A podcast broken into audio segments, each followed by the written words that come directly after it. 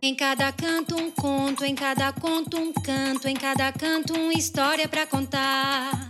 Em cada canto um conto, em cada conto um canto, em cada canto uma história para contar. Olá! Quero fazer um convite para todos vocês. Vamos ler com os ouvidos? Vamos escutar uma história? Histórias ao pé do ouvido. Olá, alunos! Eu me chamo Maria Valdira e leciono na Escola Estadual Professor Arthur Fortes no quarto ano. E eu vou contar a história Eu Sou Assim e Vou Te Mostrar, de Reis Janiche. Quando eu contar essa história, você deve movimentar a parte do corpo que for citada na história, com exagero. Puxe o cabelo, abra os olhos, aperte o nariz. Era uma vez um garotinho que chegou ao mundo e queria se mostrar para todos que quisessem e pudessem vê-lo. Primeiro, ele adorava seu cabelo e o comparava com o do leão, do veado campeiro e da ovelha, e achava interessante tanta cabeleira diferente: cabelo, cabeleira, cabeludo, descabelado. Ele sempre se comparava aos animais, porque se via como somos, como animais racionais. Ele adorava seus olhos, comparava com os da coruja, do gato e do sapo. Com eles podia contemplar, seja ao andar, voar ou nadar. Com seu nariz sentia os cheiros de livro a chiqueiro, cheirava as flores, os alimentos e brincava com o porquinho e o cãozinho.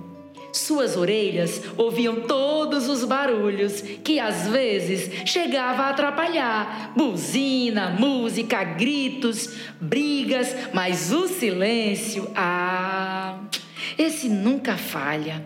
O silêncio ele achava maravilhoso. Tu vens, tu vens, eu já escuto os teus sinais. Quem tem boca, ou é bicudo, ou beijinho cura tudo. E a sua boca era diferente da boca do peixe, do pato, do jacaré e da garça. E o seu pescoço?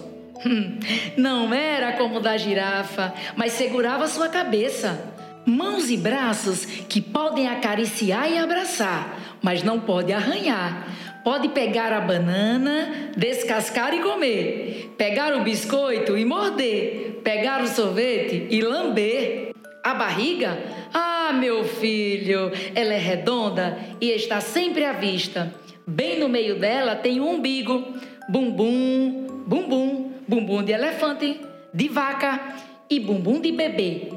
Subo nesse palco, minha alma cheira talco como um bumbum de bebê de bebê. Minha alma clara, só quem é clarividente pode ver, pode ver. Suas pernas são curtinhas, mas existem outras bem longas e outras mais curtas do que as minhas. Pensava assim todo dia. Seu sorriso é genial. Todos os sorrisos são geniais. O seu, o meu e de todos os animais. Essa é uma história de afeto, de afeto entre os homens e os animais, na visão de uma criança que nada fala e tudo observa do alto da sua sabedoria infantil. Por isso, crianças, vamos respeitar os animais. Gostaram da historinha? Eu também gostei. E gostei ainda mais do nosso dia de hoje. Fiquem ligados, porque sempre temos uma nova aventura com a nossa turminha Pro Futuro, nesse mesmo horário, na rádio e na TV. Tchau, tchau, turminha. Até mais!